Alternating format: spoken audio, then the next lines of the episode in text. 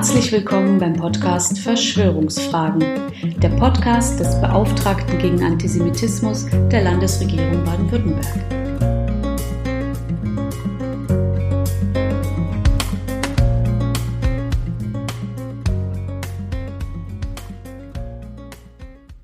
Liebe Interessierte, herzlichen Dank, dass Sie sich die Zeit nehmen, sich mit einem ja nicht ganz einfachen Thema zu befassen. Ich bin gebeten worden, einmal aufzuschreiben, wie es zu dem Amt eines Antisemitismusbeauftragten eigentlich gekommen ist und was man da macht und warum es das auch eigentlich braucht. Gerne lese ich Ihnen den Artikel aus dem Buch In die dunklen Seiten des Herzensschauens hiermit auch gerne vor und hoffe, dass er vielleicht Ihr Ohr und vielleicht auch Ihr Auge auf jeden Fall ihr Herz erreichen möge. In die dunklen Seiten des Herzens schauen. Intellektuelle und emotionale Bildung gegen Antisemitismus von Dr. Michael Blume. Dass es das Amt eines Beauftragten gegen Antisemitismus braucht, ist eigentlich ein bedrückender Umstand. Ich selbst habe vor meiner Berufung zum Beauftragten der Landesregierung Baden-Württemberg gegen Antisemitismus nicht damit gerechnet, dass eine solche Stelle gebraucht werden würde. In meiner langjährigen Arbeit zwischen den Kulturen und Religionen war es meine Auffassung gewesen, dass Antisemitismus sich mit der Zeit durch Bildung und Begegnung abschwächen würde. Als ehrenamtlicher Vorsitzender einer christlich-islamischen Gesellschaft hatte ich mich erfolgreich dafür stark gemacht, auch Jüdinnen und Juden in den Dialog einzubeziehen, um so antijüdischen Vorurteilen unter Musliminnen und Christen entgegenzuwirken. Heute weiß ich aber, dass das noch zu optimistisch gedacht war. Zu stark verortete ich die Feindschaft gegen Jüdinnen und Juden in der Vergangenheit. Als ich 2010 als Fachreferent an den Verhandlungen für einen Staatsvertrag zwischen dem Land Baden-Württemberg und den jüdischen Gemeinden mitwirken durfte, rief noch keine Verhandlungsseite die Themen Antisemitismus oder gar Sicherheit auf. Sichtbares jüdisches Leben schien das beste Gegenmittel gegen noch bestehende Vorurteile und Hass zu sein. 2012 warnte dann erstmals ein unabhängiger Expertenkreis des Bundes vor einem Wiedererstarken des Antisemitismus auch im Gefolge der Finanzkrise, für die zunehmend jüdische Kapitalisten verantwortlich gemacht wurden. 2013 ergab eine europaweite Umfrage der Europäischen Agentur für Grundrechte FRA, dass Jüdinnen und Juden einen Anstieg antisemitischer Beschimpfungen und Bedrohungen vor allem im Internet wahrnahmen. 2015 und 2016 wurde ich dann als Leiter einer humanitären Rettungsaktion in Kurdistan, Irak, in unzähligen Gesprächen mit Vertretern von Politik, Religionen und Gesellschaft mit antisemitischen Verschwörungsmythen konfrontiert. Der sogenannte Islamische Staat sei vom israelischen Geheimdienst Mossad gegründet und geführt worden. Der selbsternannte Kalif al-Baghdadi sei ein jüdisch-amerikanischer CIA-Agent namens Shimon Elliott. Jedermann wisse doch, so bekam ich zu hören, dass schon der Anschlag des 11. September 2001 ein Insider-Job gewesen sei und, Zitat, alle 4000 Juden kurz vor dem Anschlag das World Trade Center verließen. Zitat Ende. In meinem Buch Islam in der Krise reflektierte ich auch diese Beobachtungen und widmete dem Erstarken des Antisemitismus auch, aber nicht nur in der arabischen Welt ein Buchkapitel. Kurz nachdem mein Team und ich dann Ende Januar 2016 den Irak-Einsatz mit dem Ausfliegen von rund 1100 vor allem isidischen Frauen und Kindern, die Opfer des sogenannten Islamischen Staates gewesen waren, beenden konnte, zog erstmals die rechtsgerichtete AfD in unseren Landtag ein. Darunter befand sich ein erst 2020 aus der Partei ausgeschlossener Abgeordneter, der in seinen Schriften einen massiven Antisemitismus auf Basis der erwiesenermaßen gefälschten Protokolle der Weisen von Zion vertrat. Nun also begann ich, zunächst ehrenamtlich und wissenschaftlich über die Wiederkehr des Antisemitismus zu arbeiten, zu publizieren und auch in Kirchen, Moscheen und jüdischen Gemeinden vorzutragen. Und zu meiner Überraschung schlugen mich dann im Frühjahr 2018 die jüdischen Gemeinden bei Ministerpräsident Kretschmann und den demokratischen Landtagsfraktionen für das neu zu schaffende Amt eines Regierungsbeauftragten gegen Antisemitismus vor. Auf meine verblüffte Nachfrage, warum sie nicht jemanden aus den jüdischen Gemeinden selbst vorgeschlagen hatten, bekam ich die Antwort, die mich bis heute verpflichtet. Michael, uns wirft man immer vor, wir wären übersensibel oder wollten nur Kritik am Staat Israel abblocken. Aber du bist Christ, bist mit einer Muslimin verheiratet und bist Wissenschaftler. Vielleicht glauben die Leute ja dir. Zitat Ende. Nach einem Beschlussantrag gegen Antisemitismus in unserem Landtag, dem alle Fraktionen außer der AfD zustimmten, trat ich mit der Rückendeckung des Ministerrates sowie von Grünen, CDU, SPD und FDP noch vor meinem Kollegen Dr. Felix Klein als bundesweit erster Regierungsbeauftragter gegen Antisemitismus im März 2018 mein Amt an.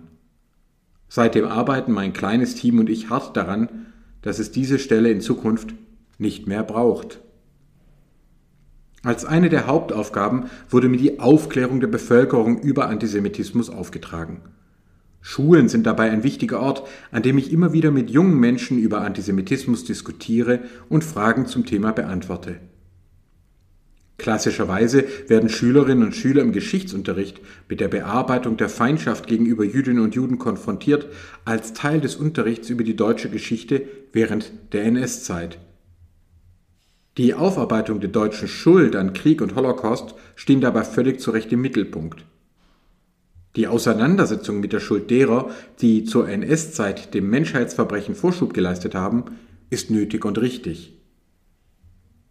Dennoch bemerkte ich bei vielen Diskussionen mit Schülerinnen und Schülern eine Verschiebung des Diskurses, welche offene Fragen zurückließ. In einer Gesellschaft, in der jeder vierte Mensch einen Migrationshintergrund hat, wird es zunehmend schwerer, den jungen Menschen einen persönlichen Bezug zu den Verbrechen Deutschlands zu vermitteln. Die Frage nach der Schuld wurde nicht nur oft falsch gestellt, kein Mensch trägt persönliche Schuld an den Taten von Vorfahren, sondern konnte Klassenverbände mit Schülerinnen und Schülern verschiedener Herkunft geradezu zerreißen. Nicht wenige Jugendliche mit deutschen Vorfahren fühlten sich zu Unrecht angeprangert. Umgekehrt nutzten manche Jugendliche mit Migrationsgeschichte den Vorwurf, Deutsche wären schon immer Nazis gewesen um wiederum die Auseinandersetzung mit Rassismus und Antisemitismus in den eigenen Traditionen zu verweigern. Hinzu kommt das zunehmende Fehlen von Zeitzeuginnen und Zeitzeugen, deren Auftritte an Schulen von pädagogisch großer Bedeutung waren. Ohne sie bleiben die jüdischen NS-Opfer abstrakt, fremd und auch grafisch in Schwarz-Weiß in eine mediale Vergangenheit entrückt. Man soll sie bemitleiden, doch sie bleiben die anderen, auch sprachlich in der Gegenüberstellung von Juden und Deutschen. Entsprechend waren und sind die Rückmeldungen gerade auch engagierter Lehrerinnen und Lehrer häufig und klar. Die sogenannte Holocaust-Pädagogik funktioniere nicht mehr. Wenn sie nicht durch neue Ansätze, vor allem Begegnungsmöglichkeiten, Schulmaterial und Fortbildungen erneuert werde, dann werde man das Thema eben zukünftig meiden. Und dies, während gleichzeitig Vorfälle etwa mit antisemitischen Memes, Internetbildern, via WhatsApp und Co. massiv zunehmen. Also nein. Der Antisemitismus verschwindet nicht im Nebel der Vergangenheit und löst sich nicht einfach nach der Befreiung Europas und Deutschlands vom Naziterror von alleine auf. Mit offenem Blick müssen wir uns den Befunden stellen, dass Antisemitismus weitergegeben wurde und sich heutzutage in neuen, vor allem digitalen Formen regt. So fantasierten manche deutsche Politikerinnen und Politiker davon, dass Jüdinnen und Juden, namentlich vor allem George Soros, schuld seien an der Flüchtlingskrise. In dieser Fantasie steckten hinter der Flucht von Menschen aus dem arabischen und afrikanischen Raum verschiedene Mächte, die sich gegen die europäischen Völker verschworen hätten und diese umfolgen wollten. Die als autochthon angesehene Bevölkerung Europas sei also ein Opfer dunkler Verschwörer, die sie ihres angestammten Landes berauben oder gar ganz vernichten wollen würden. Und diese Fantasie, dieser Mythos vom sogenannten Bevölkerungsaustausch steht in einer direkten Tradition zur NS-Propaganda, beispielsweise in Hitlers Mein Kampf, und hat eine einfache Erklärung für diejenigen, die hinter den als bedrohlich wahrgenommenen Migrationsbewegungen stecken. es seien die Juden oder wahlweise die Zionisten, die sich verschworen hätten und Flüchtlinge als Massenwaffe gegen Europa schicken würden. Der digital verbreitete Antisemitismus baut dabei auf nie überwundenen Fehlvorstellungen und Begriffen auf. So wird noch bis in die Alltagssprache hinein behauptet, bei Semiten handele es sich um eine Rasse aus Juden und Arabern. Schon in der NS-Zeit wurde dieser Mythos aggressiv propagiert, nachdem Europa eigentlich der sogenannten arischen Rasse angehören würde, dass aber die Juden bzw. die Semiten diese Herrschaft sabotieren würden. Und auch nach dem Zerfall des Naziregimes hielt sich diese Vorstellung in den Köpfen vieler Menschen, innerhalb, aber auch außerhalb Deutschlands und wurde über Familien und Freundeskreise, über Verbände und extreme Parteien sowie auch Medien in unterschiedlichen Ausformungen bis heute weitergetragen. Diese Fantasie ist nur eine der vielen Vorstellungen, die über Jüdinnen und Juden kursieren. Aber immer wieder werden Jüdinnen und Juden dabei zu vermeintlichen Anführern einer Weltverschwörung gemacht.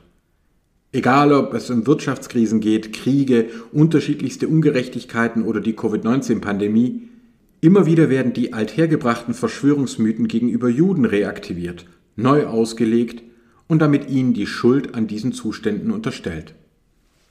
Die Bereitschaft, hinter den komplexen und immer wieder auch überwältigenden Zuständen in der Welt eine einfache Erklärung anzunehmen, beruht auf bestimmten psychologischen Wirkungsweisen. In der Leipziger Autoritarismusstudie 2018 sprechen Oliver Decker und Elmar Brehler davon, dass antisemitische Weltsichten eng mit autoritären Einstellungen verzahnt sind.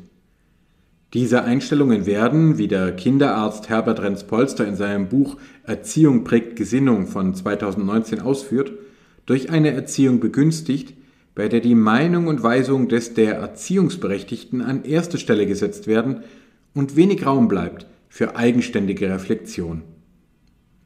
Dadurch kommt es zu einem Defizit im Umgang mit Ambiguitäten und Polyvalenzen, also mit Sachverhalten in der Welt, die nicht eindeutig und nicht abschließend bestimmbar sind.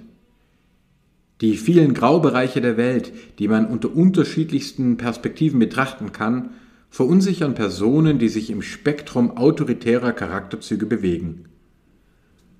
Da diese Unklarheiten nicht akzeptiert und ausgehalten werden können, sehnen sich autoritär veranlagte Menschen nach Schuldigen für die unklaren Zustände und damit nach eindeutigen Antworten im Sinne von Schuldzuweisungen.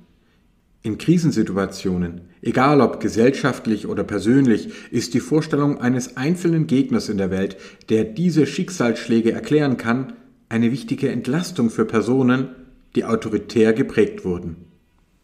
Diese leider sehr starke Erzählung setzte sich fest in der Weltsicht von Generationen von Menschen und ist bis heute ein Mythos, auf den in Krisensituationen leicht zurückgegriffen werden kann.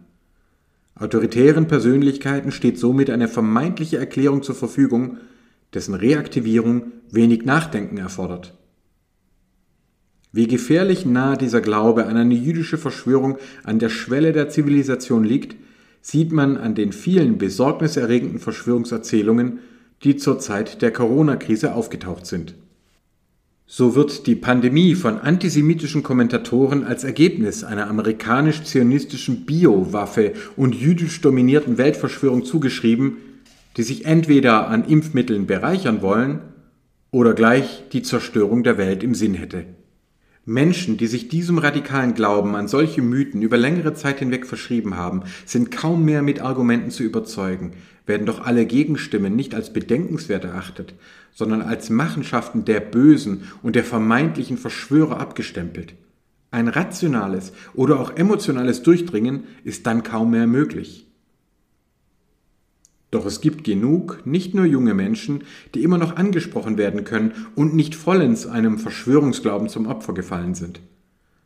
Eine Aufklärung, ein bewusstes Hinschauen und Vermitteln der Wirkungsmechanismen von antisemitischen Verschwörungsgedanken kann gegen diesen zersetzenden Glauben immunisieren. Konkret bitte ich all meine Zuhörerinnen und Zuhörer sowie Leserinnen und Leser und also auch Sie dazu um drei Punkte. Erstens. Klären Sie für sich und für andere, dass es bei Semiten eben nicht um eine Rasse von Jüdinnen und Arabern geht. Es gibt keine Menschenrassen und das Judentum ist eine Religion mit Angehörigen aller Hautfarben. Der Noah-Sohn Sem steht in der jüdischen Überlieferung gerade nicht als Begründer einer Rasse, sondern als der Begründer des ersten Lehrhauses, in dem in Alphabetschrift gelehrt wurde. Das Judentum war die erste semitische Religion auf Basis einer Schrift mit weniger als 30 Zeichen. Bis heute steht die Torah mit 304.805 von Hand geschriebenen Buchstaben im Zentrum des Kultes mit ihr wird jedem Kind das Lesen und Schreiben vermittelt und in der Bar bzw. Bad Mitzwa gefeiert. Der Begriff Bildung selbst ist direkt aus der Bibel abgeleitet und zum Programm entwickelt worden. Der Semitismus ist keine Rasse, sondern eine Bildungstradition auf Basis der Alphabetschrift. Diese übrigens bis heute benannt nach Hebräisch Aleph Bet, der Antisemitismus hat seinen Grund also nicht in Genetik, sondern in Neid, Hass und schließlich Verschwörungsmythen gegen die erste Buch- und Bildungsreligion. Zweitens. Sprechen und schreiben Sie bitte von Verschwörungsmythen statt von Verschwörungstheorien. Der leider immer noch gängige Begriff Verschwörungstheorien verniedlicht und adelt teilweise jahrhundertealte Verschwörungserzählungen, etwa über Ritualmorde, Brunnenvergiftungen und angeblich die Demokratien beherrschende Geheimbünde. Verschwörungsgläubige brauchen nur auf reale Verschwörungen verweisen, um die Kritik an Verschwörungstheorien ins Leere laufen zu lassen. Theorien sind empirisch überprüfbar. Mythen dienen der Orientierung. Es gibt gute und schlechte Theorien, ebenso wie gute und schlechte Mythen. Hier gibt es keine Entschuldigungen mehr für unsauberes Sprechen und Denken. Antisemitische Verschwörungserzählungen sind keine wissenschaftlichen Theorien, sondern schlechte Mythen. Drittens. Rassismus ist keine wissenschaftliche Theorie, sondern eine Mythentradition. Gerne wird noch immer behauptet, erst die Wissenschaften des 19. Jahrhunderts hätten die bis dahin geltende Judenfeindlichkeit rassistisch radikalisiert. Auch das ist grob falsch.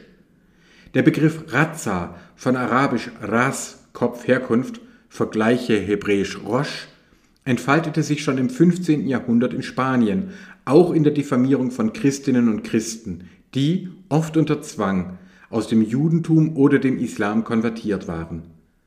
Zumal sie selbstverständlich etwa ihre Bildungsabschlüsse behalten hatten, wurde ihnen nun vorgeworfen, sie hätten die falsche Razza, Herkunft Blutlinie, und als Kinder Sems eine doppelte Erbschuld. Entsprechend wurde bestritten, dass die christliche Taufe bei ihnen wirke. Bald zirkulierten antisemitische Verschwörungswerke wie die Schildwache gegen die Juden von 1674, wonach sie bis in die 21. Generation geheime Verschwörer blieben und im christlichen Gottesdienst nur besonders fromm täten. Mit analogen, mythologischen und letztlich auch gegen kirchliche Dogmen gerichtete Lehren wurde die Versklavung von Afrikanerinnen und Afrikanern, Negroes, sowie generell Ureinwohnerinnen und Ureinwohnern in Amerika und Fernost, etwa auf den Philippinen, gerechtfertigt. Wer die Geschichte des Rassismus erst im 19. Jahrhundert anfangen lässt, übersieht die massive Verflechtung von Antisemitismus, Rassismus und Kolonialismus seit der Einführung des Buchdrucks. Die Unsicherheiten von Verschwörungsglauben betroffener Menschen sollen dabei nicht beiseite geschoben werden. Wir müssen diese auch ernst nehmen, so wie wir unsere eigenen inneren Widersprüche, Unklarheiten und Sorgen ernst nehmen sollten. Unser Blick muss sich auf unser Inneres, unsere Psyche richten und damit auch auf unsere Emotionen. Durch das Wegsehen, das Verdrängen dessen, was uns unsicher oder möglicherweise sogar Angst macht, wird der Impuls nur stärker die einfachen Antworten und Lösungen für die komplexe Welt zu finden. Verschließen wir uns unseren auch negativen Emotionen, verschließen wir uns der Möglichkeit, die Ambivalenzen in unserer Psyche, unserem Umfeld und der Welt insgesamt anzuerkennen. Zu Recht hat der Holocaust-Überlebende und spätere Friedensnobelpreisträger Elie Wiesel appelliert, beim Kampf gegen Antisemitismus mutig in die dunklen Seiten des Herzens zu schauen jeden Herzens.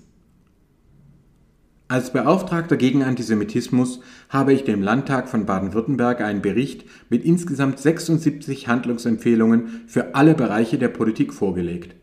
von Bildung über Strafverfolgung bis zu deutsch-israelischer Begegnung, Integrationsarbeit und Erinnerungskultur. Und gemeinsam mit den jüdischen Gemeinden unseres Landes möchte ich regelmäßig Bilanz darüber ziehen, welche Maßnahmen bereits umgesetzt werden konnten, auch dann, wenn sie Geld und hier insbesondere Personaleinsatz etwa in der Fortbildung kosten. Jeder ernsthafte Kampf gegen Antisemitismus beinhaltet mehr als eine Abwehr der NS-Vergangenheit und mehr als eine rituelle Bestätigung deutscher Schuld. Antisemitismus steckt immer noch zum Teil im Gewebe unserer Gesellschaft und unserer Psyche. Und Antisemitismus trifft nicht nur Jüdinnen und Juden. Der Verschwörungsglaube, der mit dem Antisemitismus eng verwogen ist, kann letztlich alle freiheitlichen, demokratischen und rechtsstaatlichen Prinzipien und deren Vertreterinnen und Vertreter treffen. Der britische Lord Rabbi Jonathan Sachs hat es 2016 in seiner Rede im Europäischen Parlament eindrucksvoll formuliert. The hate that begins with Jews never ends with Jews. Der Hass, der bei Juden beginnt, endet nie bei ihnen. Die Verfolgungsgeschichte zum Beispiel der europäischen Roma und Sinti oder der kurdischen Isiden bezeugen die Wahrheit dieser Beobachtung. Antisemitismus und Rassismus bedrohen immer, immer die Grundlagen eines demokratischen Rechtsstaates. Und ich hoffe, aus diesem Problembewusstsein kann letztlich ein Verständnis erwachsen, mit dem wir gemeinsam Hass und Verschwörungsglauben abwehren und unser aller Zukunft gestalten können. Eine hoffnungsvolle Zukunft als gleichberechtigte Bürgerinnen und Bürger in pluralistischen, rechtsstaatlichen Demokratien. Ich danke Ihnen für Ihre Aufmerksamkeit.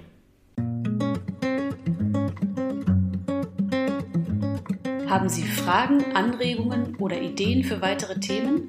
Dann schreiben Sie uns gerne unter beauftragter-gegen-antisemitismus.stm.bwl.de. Bis zum nächsten Mal.